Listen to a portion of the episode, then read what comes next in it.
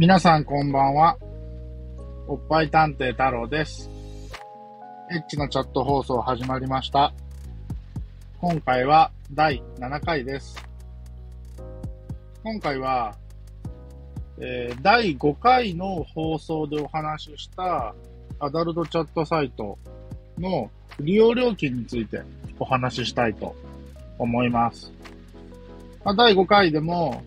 まあ、ファンザのアダルトチャットと、まあ、エンジェルライブっていうサイトの2つを中心にお話をしたんですけども、まあ、今回の利用料についても、この2つを比較したような形でお話をしたいと思います。で僕今、えっと、エンジェルライブの、まあ、利用料金と、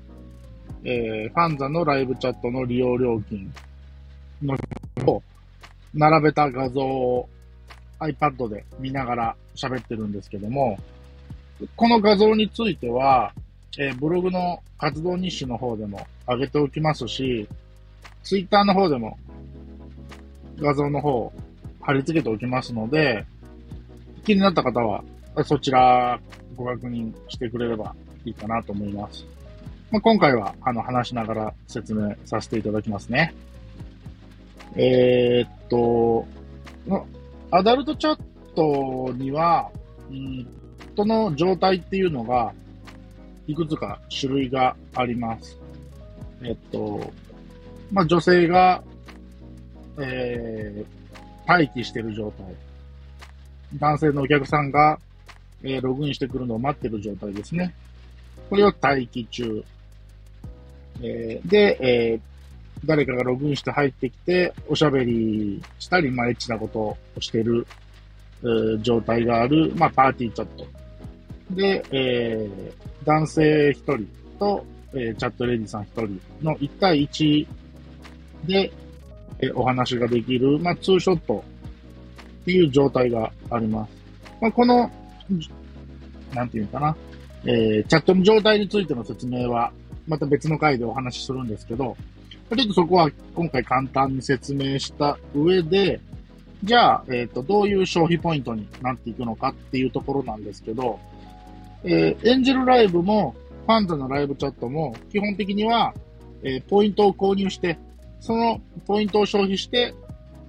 えーチャットを楽しむっていう流れになるんですけども、えーエンジェルライブもファンザも1ポイント1円と考えていただいて大丈夫かと。思います。で、えっと、女性が待機してる状態っていうのも、カメラが女性の姿を映してますので、待機状態っていうのは、えー会員登録していれば誰でも無料で見ることが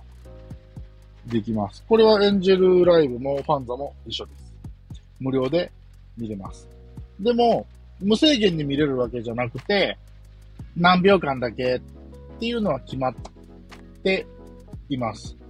ただ、エンジェルライブにおいては、ユーザー、男性側のユーザーのランクっていうのがあって、それは今まで、えーの購入実績とかで変わってくるんですけど、まそれによって、えー待機、女性が待機してる画面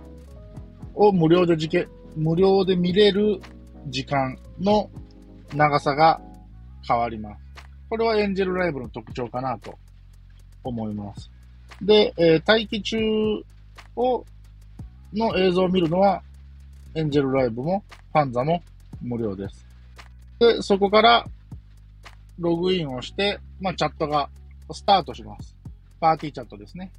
でそのパーティーチャットがスタートするんですけど、パーティーチャットの利用料金。これがエンジェルライブが150ポイント。1分ですね。1分150ポイント。で、えー FANZAの場合はパーティーチャットが1分あたり100ポイントです。なので、エンジェルライブと FANZAライブチャットを比べたときに、えーまあ、コスパで言うと、FANZAのライブチャットの方が50ポイント1分あたり安いっていう計算になります。で、そのパーティーチャット。まあ、じゃあ例えば、A 子さんと太郎がパーティーチャットでお話ししてる。で、そのパーティーチャットを覗きに行くっていうことが、まあ基本的にこのアダルトチャットではできるんですけども、パーティーチャットを覗きに行った場合も、パーティーチャットをメインでやってるのと同じだけの消費ポイントがあります。なので、えー、ライブだと1分あたり150ポイント。えー、 FANZAライブチャットだと1分あたり100ポイントのポイント消費があります。で、ここから、えー、っと、ツーショットチャットに進んだ場合ですね。1対1でのお話ができるように、ツーショットっていう状態に切り替えたときに、えー、エンジェルライブの場合は、1分あたり200ポイント。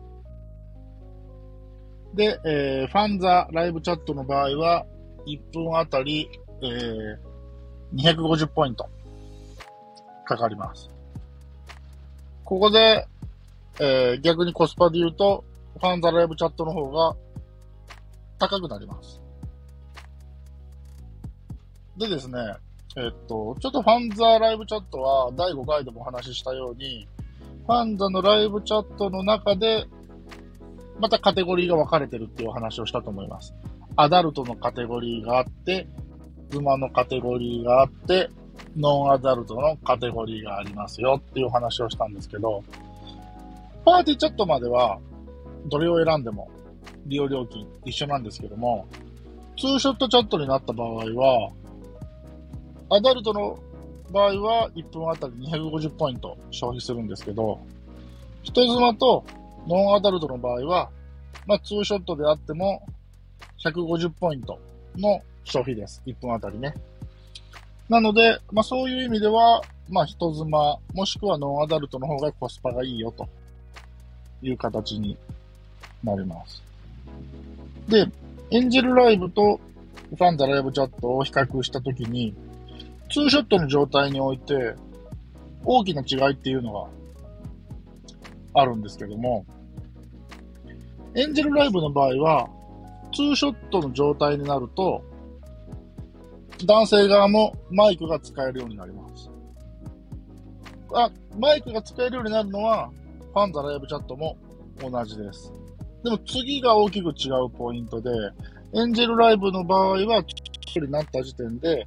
男性側はマイクも使えるし、男性側もカメラをオンにすることができます。なので、男性側の映像を女性に届けることができます。まあ、裏を返せば、エンジェルライブで男性側、自分の映像を相手に届けたいと思うと、パーティーチャットではダメで、ツーショットチャットに切り替える場、切り替える必要があるということですね。ただ、これが FANZAライブチャットになると、えー、ツーショットチャットにしたとしても、男性側はマイクは使えるけど、自分の映像はまだ相手に届けることができない。っていう状態です。じゃあ、 FANZAライブチャットの場合、自分の映像を届けるの、どうすればいいのっていうと、ツーショットチャットっていう状態からさらに、もう一つ、次の段階、双方向チャットっていうのに切り替える必要があります。そうすると、男性側の映像も相手に届けれる形になります。ただ、双方向チャットにすると、1分あたり400ポイント消費しないといけません。なので、自分の映像も、いいなって思った時に、エンジェルライブだと1分あたり200ポイント。でも、ファンザの場合は1分あたり400ポイント。約倍ですね。のポイント消費が発生してしまうので、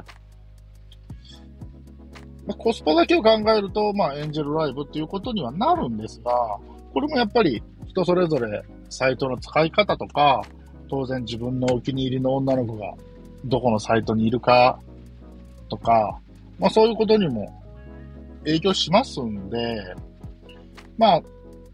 消費を優先して、どっちのサイトを使うかを判断するっていうのもそうですけれども、まあ、自分に合ったね、サイトを、まあ、使ってみて、まあ、決めていくっていう方法でいいんじゃないかなと思います。まあ、今回はポイントのお話をしたんですけど、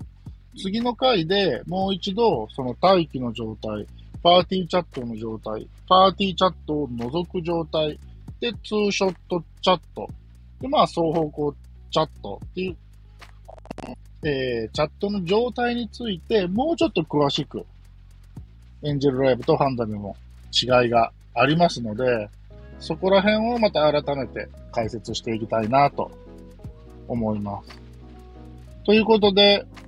本日の第7回ですね。えー、チャットサイトの利用料金についてお話しさせていただきました。今回もありがとうございました。それではまた皆さん次の放送で会いましょう。はーい。またねー。